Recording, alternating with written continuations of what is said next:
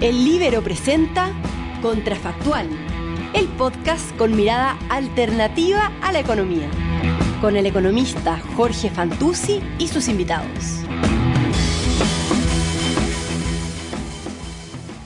Hola, ¿cómo están? Esto es Contrafactual, el podcast que hacemos para hablar de economía, darle una mirada alternativa a distintos temas. Este año 2020 eh, le dieron el premio Nobel a, dos reconocidos economistas que, por su contribución en temas de subastas, a Robert Wilson y Paul Milgrom.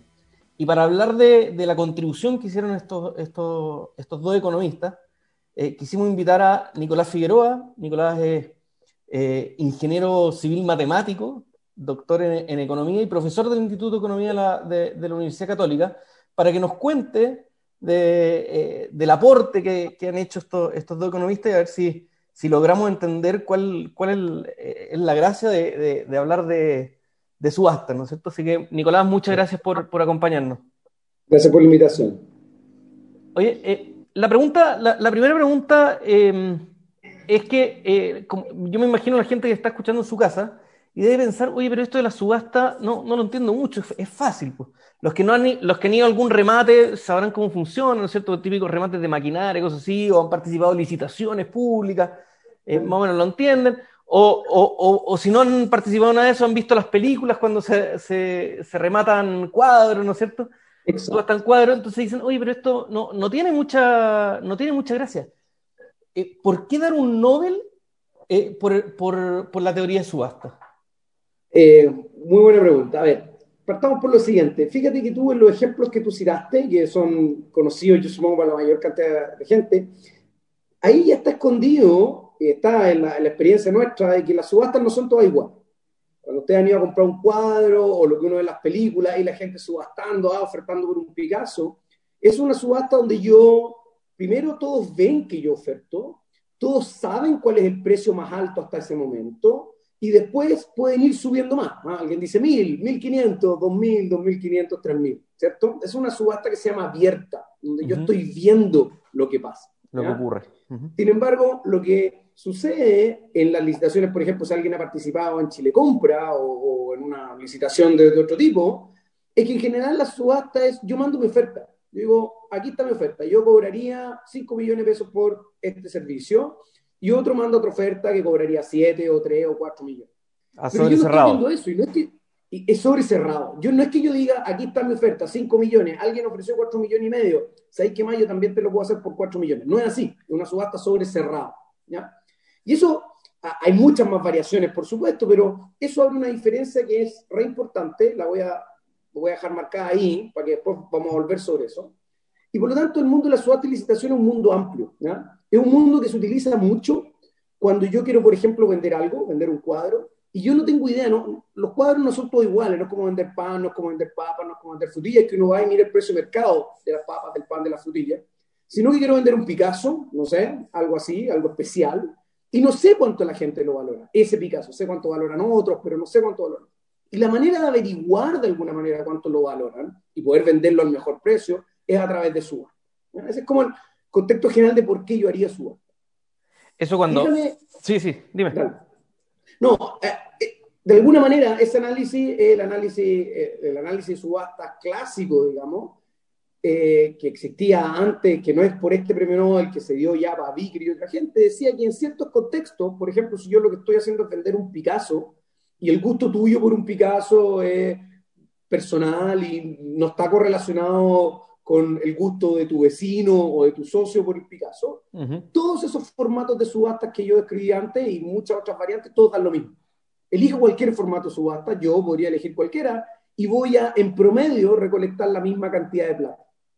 Lo que hacen Krebs y Wilson es que dicen, sí, está muy bien, pero, o sea, Krebs y Wilson, Wilson y Milgram, perdón, Milgram, sí. otro, otro de los grandes tipos, dicen, dicen, no, no, no, eso no es verdad cuando el ambiente es un poquito más complicado y ahí sí el formato de la subasta importa. Como que le empiezan a agregar complejidad.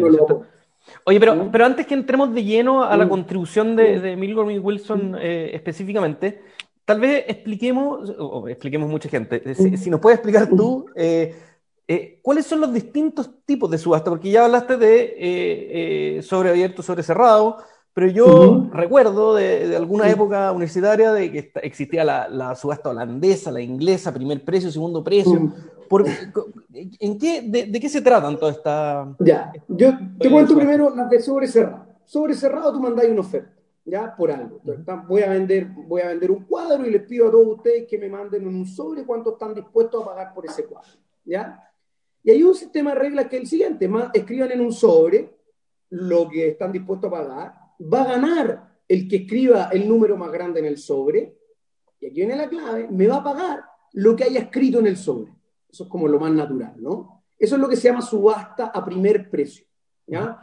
El, gana el que puso el número más grande y paga lo que dijo que estaba dispuesto a pagar. Hay otra subasta, que es la subasta que se llama a segundo precio, que yo les digo lo mismo, escriban en un sobre cuánto están dispuestos a pagar, ¿ya? Y Sencillamente ah, va a ganar el que escribió el número más grande, pero aquí viene la diferencia. Lo que va a tener que pagar es lo que escribió no él, sino el segundo más alto, su competidor más cercano. Entonces tú escribiste 100, el otro escribió 80, el otro escribió 70, ganaste tú porque escribiste 100, pero ojo, no vaya a pagar 100, vaya a pagar 80 nomás, porque es el segundo más alto. ¿Y cuál es la lógica de esta diferencia entre primer precio y segundo precio? te voy a plantear al tiro la, entonces, a priori uno diría, oye, ¿por qué yo haría eso? Pues si yo con la de primer precio gano más, ¿cierto? O sea, le cobro lo que dijo y en la de segundo precio le cobro menos que lo que dijo, le cobro el segundo. Entonces, lo que el análisis clásico, muy, muy clásico de Vickrey, también se ganó un, un, Nobel por esto. Sí, hace varios años. hace varios años ya. ¿Sabéis que la cuestión es mentira? Porque ahora piensa tú como ofertante. Si yo te digo que vaya para, si tu verdadera valoración es 100 por el Picasso. Vamos a decir que 100 algo, ¿no? O sea, 100 millones de dólares, no sé, o lo que sea. 100 alguna moneda. si tu valoración es 100 y yo te digo que tú vas a tener que pagar lo que digáis, tú nunca vas a ofertar 100. Porque no te ganáis el cuadro, o si te lo ganáis, vais a haber pagado lo mismo que lo valoráis, te vas a quedar con un excedente de cero, ¿no? Por lo tanto, tú siempre vas a ofertar menos. ¿Cuánto menos? Bueno, depende un poquito, ¿no? Porque si ofertáis mucho menos no te lo ganáis nunca, si ofertáis más te lo ganáis más a menudo, pero te quedáis con menos excedente. Depende de tu expectativa de cuánto lo valoren el, resto. El resto. Y, así algún cálculo, y sí, bueno, en vez de 100 voy a ofertar 70. Entonces, claro, tú me vas a pagar si es que ganáis lo que ofertaste, pero me vaya a pagar lo que ofertaste, pero al final del día no ofertaste tu verdadera valoración. Nada, es el trade. En cambio, en la subasta segundo precio, no lo, no lo vamos a hacer aquí en un, podcast, pero se puede demostrar, y no es muy difícil, que tu mejor estrategia es que si tú algo lo valoráis en 100, lo que más te conviene poner en el sobre 100. ¿ya? Tú no vayas a pagar 100, vayas a pagarlo el segundo mejor. A veces será 99, a veces será 50. ¿Ok? O a veces no vaya a ganar. ¿ya? Entonces, fíjate que en la de segundo precio yo lo que logro es, yo como vendedor, lo que logro es que la gente elicite, muestre su verdadera valoración, aunque termine pagando menos lo que se demuestra en el análisis clásico es que esos dos efectos se cancelan y al final yo termino recolectando la misma cantidad de plata. Déjame darte otra subasta. Yo podría hacer una subasta en que dijera, cada uno de ustedes no solo me va a decir cuánto valora el cuadro, sino que va a poner plata en el sobre. Alguno va a poner 30, otro va a poner 20, otro va a poner 40. Yo voy a juntar toda la plata, ¿ya? voy a juntar toda esa plata y se lo voy a dar al que más plata puso, pero me voy a quedar con la plata de todos ustedes. Eso es lo que se llama la All Pay Auction. Todos ah, pagan. Yo, esa no, la conocía. Eh, todos pagan. ¿ah? Entonces alguien me podría decir, oye, pero ahí sí que hay a ganar plata, porque da a ganar la plata de todo el mundo. Sí, me ganan la plata todo el mundo, pero todos ofertan poquito. Si tú sabéis que vaya a perder la plata igual, gané o ahí el cuadro, obviamente vaya a poner menos, menos plata en el sobre. De nuevo, el resultado va a ser el mismo en esperanza para mí, ¿ah? en, en promedio. En promedio. Esas son, las subastas sobre cerrado. Y también están las subastas abiertas. Una subasta que es la más conocida, la inglesa, que es la que uno ve en las películas, es que yo digo, ¿quién da más? 100, 150, 200. aparecen los palos blancos. Aparecen los palos blancos, 300. Nadie más, 300 a la 1, 300 a las 2, 300 a las 3. Esa es la subasta inglesa. Hay otra subasta, que es la holandesa, que es al revés. La, inventaron los holandeses como tantas cosas para vender tulibanes por ahí por el siglo XVII. Ah, entonces yo parto, digo, ¿quién ofrece 10.000? ¿Nadie? ¿Quién ofrece 9.000? ¿quién ofrece 8000? Y voy bajando. Hasta que en algún momento digo, ¿quién ofrece 350? O da lo mismo, algún número, 350. Y alguien levanta la mano. Y apenas levanta la mano, se acaba el remate, se lo doy a él y se acabó. Nadie más alcanzó a ofertar. Esa es la holandesa, va al revés. la verdad es que el análisis clásico, el análisis si estoy vendiendo un Picasso y tus gustos por el Picasso no están correlacionados con los del resto, es que te dice que en promedio cualquiera de esos cinco mecanismos que te acabo de dar y algunos otros que te podría seguir deseando con esto, uh, dan lo mismo, básicamente. Uh, para efectos de cuánta plata se consigue. Se puede llegar a una, a una subasta, no sé, no sé si decirle óptima, porque eso tiene una carga importante semántica, pero, pero, pero una subasta, una subasta más o menos equivalente con los distintos formatos, digamos la cantidad de ganancias en promedio que recolecta cada uno de los formatos es equivalente, es el famoso teorema de equivalencia a las ganancias, en, ese contexto. ese es el análisis pre Wilson and Milgram. Eso, entonces, entonces vamos, ¿qué, ¿qué, fue lo que cambiaron entonces eh, los premios Nobel 2020, Wilson y Milgram? Eh, yo, ¿Cuál es su contribución? Ya, entonces aquí hay una doble construcción. Hay una construcción que es teórica, que yo creo que vamos a explicar primero, y la segunda construcción, muy enfatizada por el Comité del Nobel, es que agarraron esa construcción teórica y se la llevaron a la práctica, y la, y la aplicaron en mercados donde se juegan, eh, no, no estoy deseando, cientos de millones de dólares. ¿Ok? Eh, y la pudieron aplicar. Se agarraron la teoría, los modelos son modelos, lo llevaron a la práctica y la cuestión funcionó y funcionó en grande. ¿no? Entonces déjame contarte un poquito qué es lo que ellos cambiaron de la.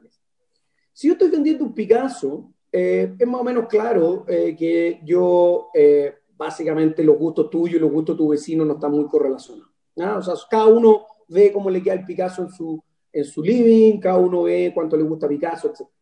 Sin embargo, imagínate ahora que yo soy, ah, yo estoy vendiendo los derechos de transmisión de las clasificatorias, ¿ya? Okay. al mundial, para ponernos en algo que, que, que nos volvió hace poquito. ¿ya? Entonces, yo la estoy vendiendo. ¿Y quiénes son los potenciales compradores? Los potenciales compradores son los distintos canales de televisión. Y al final del día, no es que a los canales de televisión les importe tener los derechos per se. La verdad es que les importa cuánta plata después pueden recolectar de avisadores eh, transmitiendo los partidos. Y al final, esa cantidad de plata, cuánto les gusta, es la misma para para Chilevisión, para TVN, para el Canal 13, es la misma, o sea, lo que van a recolectar al final del día, ellos no saben muy bien cuánto es, pero Expos va a ser lo mismo, es lo que están dispuestos a pagar los avisadores por avisar en los partidos de las clasificatorias. O sea, hay una simetría de información, porque el, el, el, que está licitando no conoce exactamente las valoraciones de los que van a participar, pero eh, eh, eh, independiente del sistema va a llegar a una, a una solución parecida. A una solución va a llegar a una solución. Pero aquí viene la clave. La clave es que tampoco los que están comprando saben muy bien cuánto lo valoran. A mí, cuánto vaya a ganar, encargar un estudio. Encargar un estudio a tu gente de marketing, no sé, a una empresa externa y le decís, TVN dice, ¿sabéis qué más? Mi estudio dice que más o menos podemos recolectar 50 millones. Ah, y Chilevisión hace lo mismo, hace un estudio, dice, mira, a mí me dice mi gente, callado, que podemos recolectar 40. Y otro canal, más allá, Mega, dice, nosotros creemos que puede recolectar 80 millones, 50, 40, 80, no sé.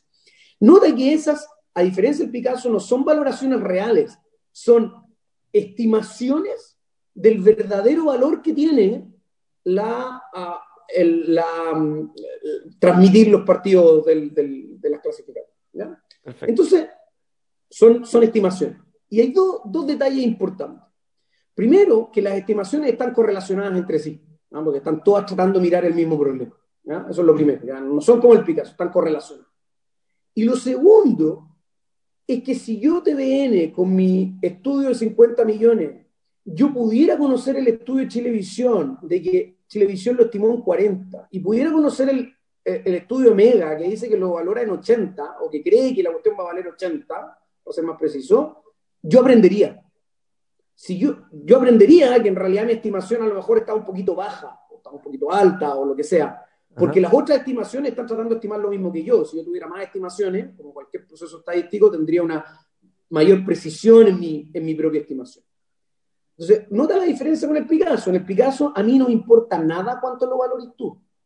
yo no aprendo si me gusta más o menos el Picasso por saber que tú lo valoráis más o menos.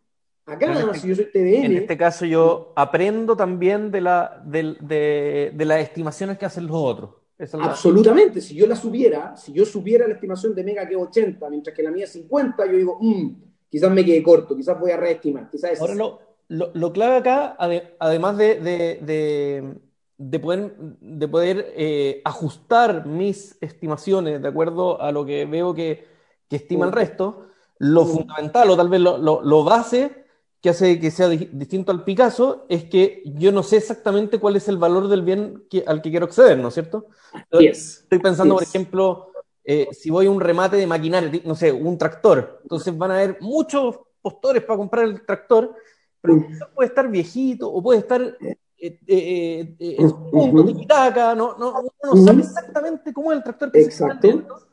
Y por lo tanto tengo como una distribución, hay gente que, que va a estimar que vale poquito, otros que valen un poquito más, y, y hay otros pocos que estiman que vale mucho, porque creen, Exacto. ok. Entonces, Entonces, ese es el punto. El punto es que ahí es, ese, ese es el mejor ejemplo porque hay una mezcla, ¿no? Hay una componente privada que es tuya. Tú necesitas esa máquina para algo, a lo mejor más que el resto, y eso es, no te cambia si es que veis las ofertas de los otros, pero tú también estás tratando de estimar la calidad real de esa cuestión, ¿ya? Y si tú veis que nadie, todos los otros son expertos en eso, también, ta- también tractores a menudo, y nadie está ofertando por ese tractor, a ti te empiezan a quedar dudas de si el tractor está bueno o no. ¿Estáis de acuerdo, no? Que, o sea, por algo no ofertan, ¿cierto? Entonces empezáis a, a dudar, ¿ya? Y, y esa es la idea, que hay una componente, quizás no completa, el caso que yo te estoy dando de, la- de las clasificatorias es, es el más extremo porque se llama valores comunes, la componente es total, la componente común, pero en general la realidad está entre medio, ¿no? Hay una componente privada, como en el Picasso, y una componente común, que es si la cuestión es buena o es mala, por eso. ok. ¿ya? Es, el, es el nuevo contexto. Y, y, y rápidamente aparece un fenómeno que es, no sé, quizás lo haya escuchado, que se llama la maldición del ganador. ¿ya? Y Exacto. la maldición del ganador es más o menos la siguiente. Imagínate que yo hago un remate como los que escribí antes, TVN lo valora en 50, eh, eh, Chilevisión en 40, Mega en 80. Entonces al final se produce el remate y el que más oferta, digamos que a sobre cerrado para hacerlo simple, el que más oferta en un sobre cerrado a segundo precio es Mega, que ofertó, como le dijeron que tenía que ofertar, ahí Figueroa le enseñó alguna vez en un curso, tenía que ofertar su verdadera valoración y ofertó 80. ¿Ok? Listo, y se lo ganó y tuvo que pagar menos. Pero aquí viene el problema. Una vez que Mega aprendió que ganó, si Mega ganó, ¿por qué ganó? Ganó porque puso el número más grande en el sobre. Y si puso el número más grande en el sobre, es porque Mega era el que había sacado la estimación más alta. ¿Cierto? Por algo Su puso el número más grande en el Su sobre. expectativa, dada la simetría de información, dado que no conoce exactamente el bien, fue la más alta y por eso fue el que ofertó más. el que ganó. Pero ahora se le acaba de revelar un pedazo nuevo de información. Se le acaba de revelar que él ganó. Por lo tanto, su estimación, que era 80, que era insesgada, ahora se da cuenta que está sesgada hacia arriba. Porque ahora aprendió que había otros dos, o otros cinco, otros ocho canales que ofertaron menos que él.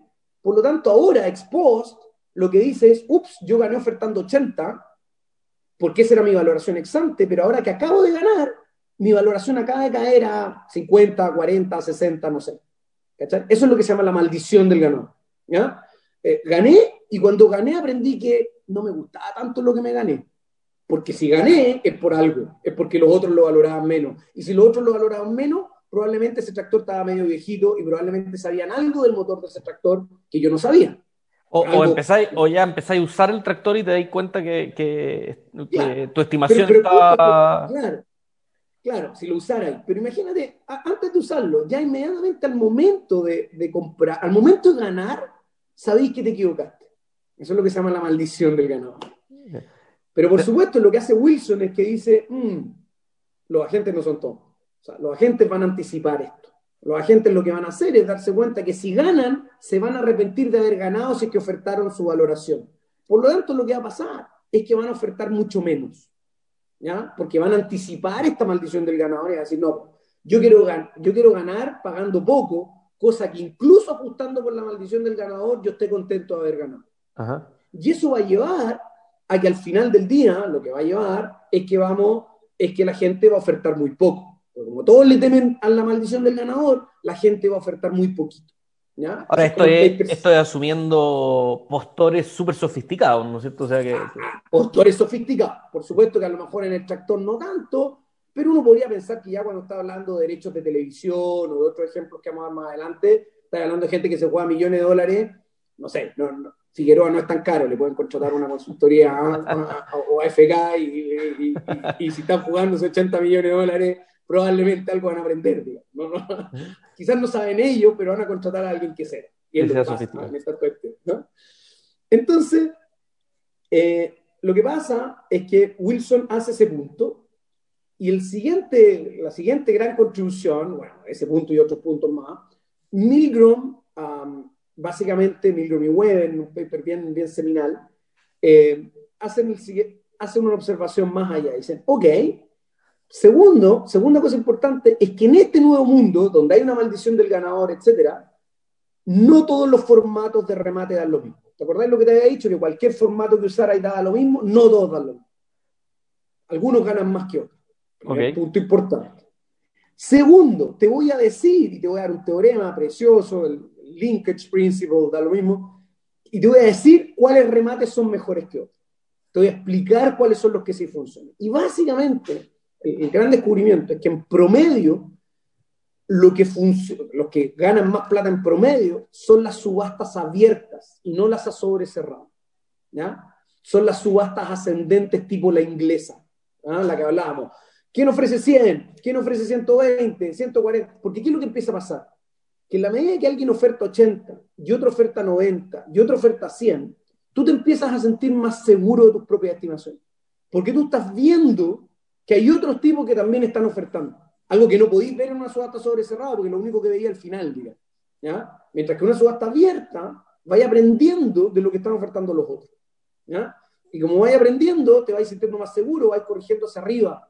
Ahora, también puede ser que en algún caso haya un puro tipo que sacó una señal alta y no hay oferta y se gana poco. También puede pasar. Pero en promedio, ¿ya? las subastas ascendentes generan mucho más valor que las subastas a sobre cerrado. Es como el gran, la gran contribución después de Milgram. No es solo que existe la maldición del ganador y eso ya a precios bajos, para efectos de un subastador, la manera correcta de combatir eso es con subastas abiertas ascendentes. Ya que eh, eh, eso te iba a preguntar, si, si, si hay una forma de, de corregir eh, el, la maldición del ganador, porque una cosa es, ver cuál es el tipo de subasta que te va a permitir recaudar más, pero la otra es si hay algún tipo de subasta que te permite corregir el problema. Déjame, déjame contarte una historia. Eh, hace poco tuve una reunión, entonces este era un experto en, la industria de la construcción y me decía, hay un problema que yo veo muy repetido, que, que se licita la obra, eh, hay una inmobiliaria, no sé, que licita a, las constructoras, y las constructoras, y las constructoras, por supuesto, se gana la que es más económica para, para el postor y eh, finalmente tienen problemas financieros y la constructora cierra la mitad de la obra. No alcanza a hacer. ¿Por qué? Porque gracias a que se ganó la obra, gracias a que se ganó la obra, eh, eh, su estimación tal vez era que, le iba, que iba a ser más rentable, que no sé, que el tipo de tierra iba a ser más fácil de construir, le aparecieron sorpresas negativas en el camino, o, o, pensó que iba a tener obras adicionales, que eso generalmente les da algo más de margen. Pero la cosa es que una vez que empieza a construir la obra, se da cuenta que su valoración no era correcta y termina que, terminan cerrando y es un problema para todos, digamos, un problema para la constructora, un problema para el que, el que licitó. Eh, entonces yo le decía, oye, esto no, no, no, estoy seguro, pero suena bastante la maldición de, del ganador del premio Nobel. Y me, miraba con cara de... Entonces, la, la pregunta es, eh, ¿hay formas entonces de corregir derechamente para que, para ojalá no se genere el problema del, de la maldición del ganador? Eh, hay, hay, hay dos cosas eh, lo que tú me estás citando se parece, pero tiene otra raíz. hay, hay, varios papers re interesantes, después te, los mando, digamos, pero, pero, básicamente la intuición es la siguiente. La intuición es que eh, en eh, se parece porque lo que pasa es que gana el más optimista, tal como lo estás diciendo tú. Ah, y al ganar el más optimista, ¿cierto? el más optimista usualmente calculó mal, tiene una estima, por algo, por algo, de todas las señales sacó la más extrema, digamos. Por lo tanto, está sesgada esa señal. Y probablemente con alguna probabilidad e-, esa estimación es tan mala, ¿ya? que eh, termina quebrando o termina diciendo, ¿sabes qué más? Aquí está, te entrego las cuestiones, no te cobro, pero yo ya no, no puedo seguir. Y eso le genera un problema al que licitó. Ese fenómeno, eh, eh, y más encima, ese fenómeno lo que se da es que el tipo que está más dispuesto a ir más abajo y ser más agresivo es usualmente el tipo con menos espaldas financieras, ¿no?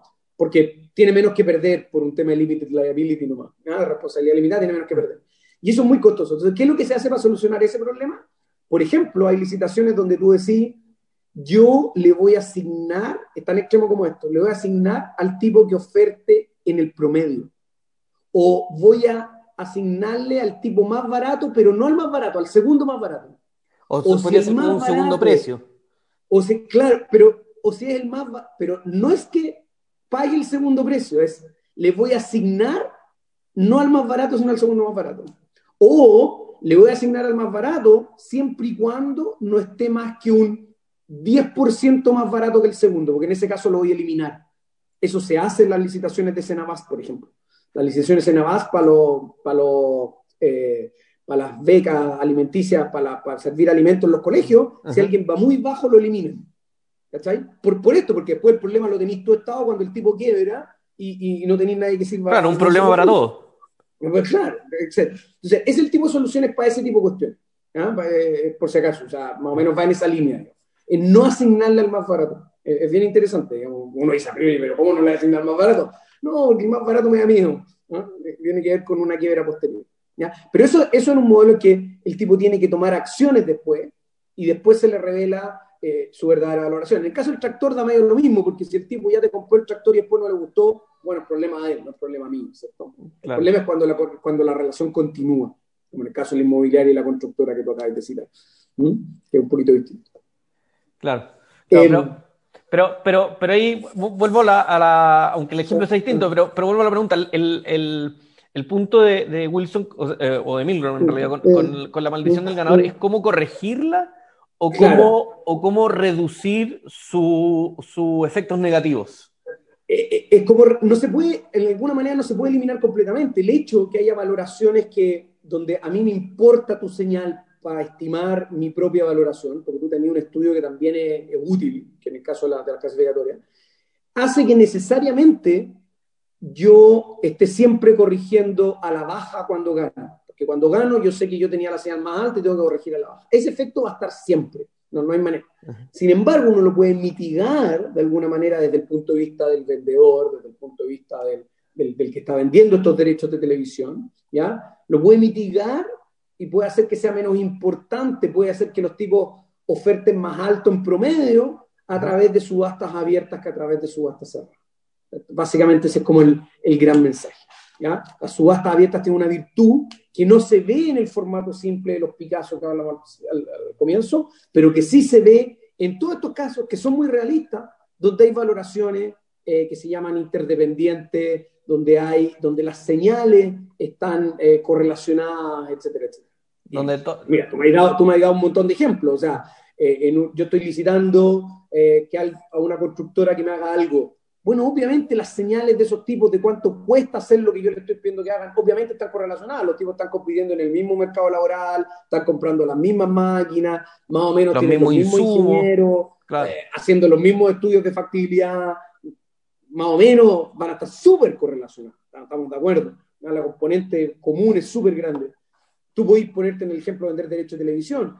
Quizás el ejemplo más famoso que se dio es que los estados licitaban eh, las frecuencias para que las empresas pudieran operar en telefonía inalámbrica, el famoso espectro radioeléctrico, el espectro 3G, 4G, hoy y ahora, vamos al 5G. Y ahora estamos, de ¿Mm? el 5G, claro. El 5G. Entonces, para poder ofertar ese servicio, las empresas tienen que tener acceso a frecuencias. Y lo que tú haces es que licitas como gobierno las frecuencias. Bueno, en Chile no se ha hecho, en, Estados Unidos se hizo desde el 3G para adelante, en Europa también, en, Australia, etc. Entonces, cuando tú licitas eso, ¿qué es lo que está comprando el tipo? El tipo lo que está comprando es el derecho a participar en el mercado de telefonía. Obviamente que la estimación que hace él de cuánta plata puede ganar después participando en el mercado de telefonía, obviamente que está muy correlacionada con la estimación que haga el otro y le interesa mucho a la empresa A saber lo que el estudio de la empresa B. Y si el estudio de la empresa B dice que este mercado no viene muy bueno, yo voy a corregir mi propia estimación como empresa A un poquito a la baja, ¿no? Porque al final del día estamos mirando el mismo negocio. ¿Cachai? Eh, ese, es básicamente el, contexto en que ellos hicieron un aporte. Y, como te digo, la siguiente fase fue agarrar esta cuestión que era súper conceptual, teórica, publicado en journals ahí, y decir, esto se puede aplicar. Vamos al mundo real. Llegaron a la práctica con muchísimo éxito. De hecho, eh, Milgram es dueño de una empresa que se llama Auctionomics y ha ganado mucha más plata que con el Nobel con Auctionomics. muchísima más, un orden de magnitud o dos más. Eh, y básicamente con eso han asesorado infinitos gobiernos de cómo licitar un montón de cuestiones. ¿ah? El espectro radioeléctrico es el ejemplo emblemático, pero muchas otras cosas también. Oye, Nicolás, y bueno, yo, yo partí el podcast diciendo que esto parece simple, ¿no es cierto? Lo que uno ve en las películas, los remates que hay, pero, da, la, da, la, impresión de que, de, de que finalmente no, no, es nada de simple y que tiene eh, esto, eh, tú, tú, lo sabes bien, pero que tiene mucha teoría detrás, ¿no es cierto? Eso implica mucha matemática, mucha teoría de juego, o sea que, sí es un tema bien, bien, bien complejo y difícil de, de hacer aporte, ¿no? Sí, e, es un tema bien difícil a nivel teórico, tiene mucha teoría de juego aplicada, de hecho se desarrolló mucha teoría para poder atacar los problemas que iban surgiendo en la práctica, es una, una área que, que, se ha mezclado bien, la encuentro yo, la teoría y la práctica, eh, por un lado, eh, y por otro lado, tiene, tiene, tiene, dos, tiene dos áreas de dificultad. Una es la dificultad teórica de, de desarrollar los modelos mismos, pero como tú sabes bien, los modelos tratan de capturar un par de cositas de la realidad y la realidad es harto más compleja.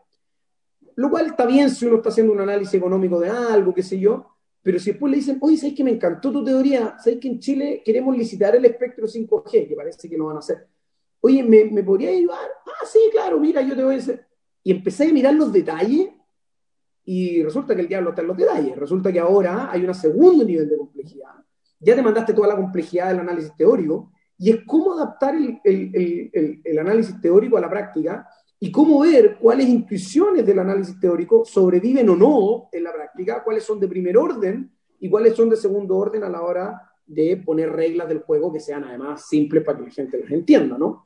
Claro, pero, eh, pero yo, yo, lo que te quería preguntar es, eh, el, el, voy a caricaturizar un poco, pero hay muchos temas en economía que tú puedes hacer un aporte desde la teoría eh, y después tener una comprobación empírica, no solamente aplicarla al mundo real, sino que tener una comprobación empírica. No sé, eh, la elasticidad tiene una pendiente, la, la demanda tiene una elasticidad negativa, una pendiente negativa, eh, y uno va a datos, calcula la, la, la, demanda y ve que tiene elasticidad negativa. Ah, ok.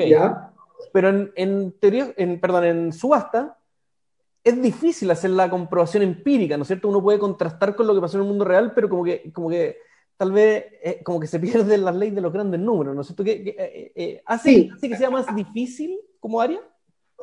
Mm, mm, a ver, lo que pasa es que, a ver, de alguna manera em, es un poquito distinto porque las subastas son una, tienen un approach mucho más normativo. Le digo, no es yo voy a tratar de explicar algo que está pasando, yo te voy a decir, tenemos que hacer aparecer un mercado donde no había.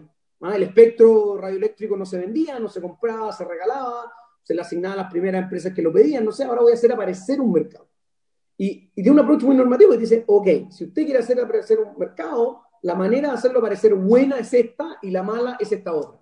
Claro, pero, mi, pregunta tal vez... ¿Y cuál es la comprobación empírica? ¿Y cuál, ¿Y cuál es la comprobación empírica? La comprobación empírica, que se ha ido dando, medio por casualidad lamentablemente, es que hemos tenido subastas que funcionan y hemos tenido subastas que no funcionan. Para el mismo espectro, para el mismo espectro radioeléctrico, la licitación, eh, la licitación alemana funcionó súper bien y la licitación suiza funcionó súper mal, corrigiendo por los eh, income relativos de los dos países, el tamaño relativo de los países, todo lo que queráis. Una funcionó bien y otra no funcionó bien. pero, lo, que, eh, que, que, es súper bueno tu punto normativo es, a ver, Dada este contexto, dado este contexto, estas características del mercado que se quiere hacer, la mejor solución es, no sé, sobre cerrado, tal cosa. Perfecto.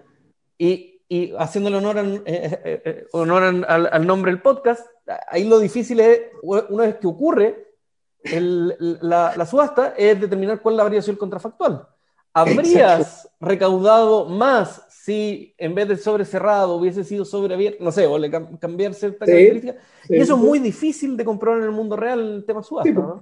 Porque le hiciste una pura vez nomás. Le hiciste una eh, eso. eléctrico lo vendí, lo vendí una vez para los siguientes 20 años nomás. Eh, sí, es muy difícil. Efectivamente, la contra, el contrafactual preciso, como muchas cuestiones de economía, no existe. Lo que ha pasado, lo que se ha ido generando conocimiento, es que, eh, por ejemplo, si son distintos países, con distintas reglas, y se vio que con, poco, con poco N, mucho menos en el que uno le gustaría, se ha hecho. Pero eso es para las grandes licitaciones. Ojo que para otro tipo de licitaciones, para licitaciones que son mucho más repetidas en el tiempo, por ejemplo, Chile compra, compra insumos todos los días, Senabas compra medicamentos a menudo, eh, en Canadá se licitan los, los bosques para talarlo, entonces estas hectáreas de bosque, quién da más, etcétera, etcétera, eh, ahí tenéis mucho más N. Y, puede, y han habido experimentos naturales, y no solo experimentos naturales, sino que han habido experimentos, digamos, de, a ver, probemos con esta otra cosa y veamos qué pasa, ¿ya? Y finalmente, last but not least, tenéis una tremenda fuente de datos para licitaciones, eh, que es la Internet. ¿sí? Exacto. Y eso se ha utilizado también. eBay y otras cosas de ese tipo te han permitido estudiar eh, eh, el cuál es Google. El, mismo Google, quién aparece primero. Google, Ads, los Google Ads, ¿no? Si tú querías aparecer en Google. Entonces ahí tenéis fuentes de datos enormes, súper repetidas en el tiempo, con sus propias complejidades, no llegar a aplicar la teoría, obviamente, pero obviamente tenía una base de datos ahí que ha permitido testear muchas cuestiones. De hecho, Google testea, testea cosas internamente para ir probando nuevos formatos y nuevas cuestiones. Y eso, eso pasa súper a menudo. Entonces ahí tenéis ahí la, la, fuente empírica para pa la idea. No el espectro 5G, porque bueno, se hace una vez cada 20 años y los países cuesta compararlo, aunque hay algunos casos bien emblemáticos donde se pudo comparar y se aprendieron cosas. Oye, a ver si otro día conversamos, para no alargarnos tanto, conversamos de, de, la intersección entre subasta y temas de libre competencia, que un, hay un mundazo, hay, hay, hay, mucho tema para conversar, eh, no, no, es simple y aparece mucho en el mundo real, así que es bien interesante, a ver si lo dejamos para una, una segunda patita. Eh, pero por mientras te quiero agradecer, Nicolás, por haber participado en este capítulo de, de Contrafactual, muy interesante, yo creo que ahora todos tienen clarísimo ¿Por qué le dieron el Nobel a, a, Wilson y Milgram? ¿Por qué se lo dieron a ellos? Eh, así que muchas gracias. Oye, muchas gracias por la invitación y, súper entretenido y cuando quieras. ¿ah? Así que eh, nos estamos viendo. ¿ya? ya pues. Gracias, Nicolás. Esto fue Contrafactual, el podcast que hacemos para hablar de economía y darle una mirada alternativa a distintas cosas. Hoy tocó darle una mirada distinta a las subastas. Muchas gracias.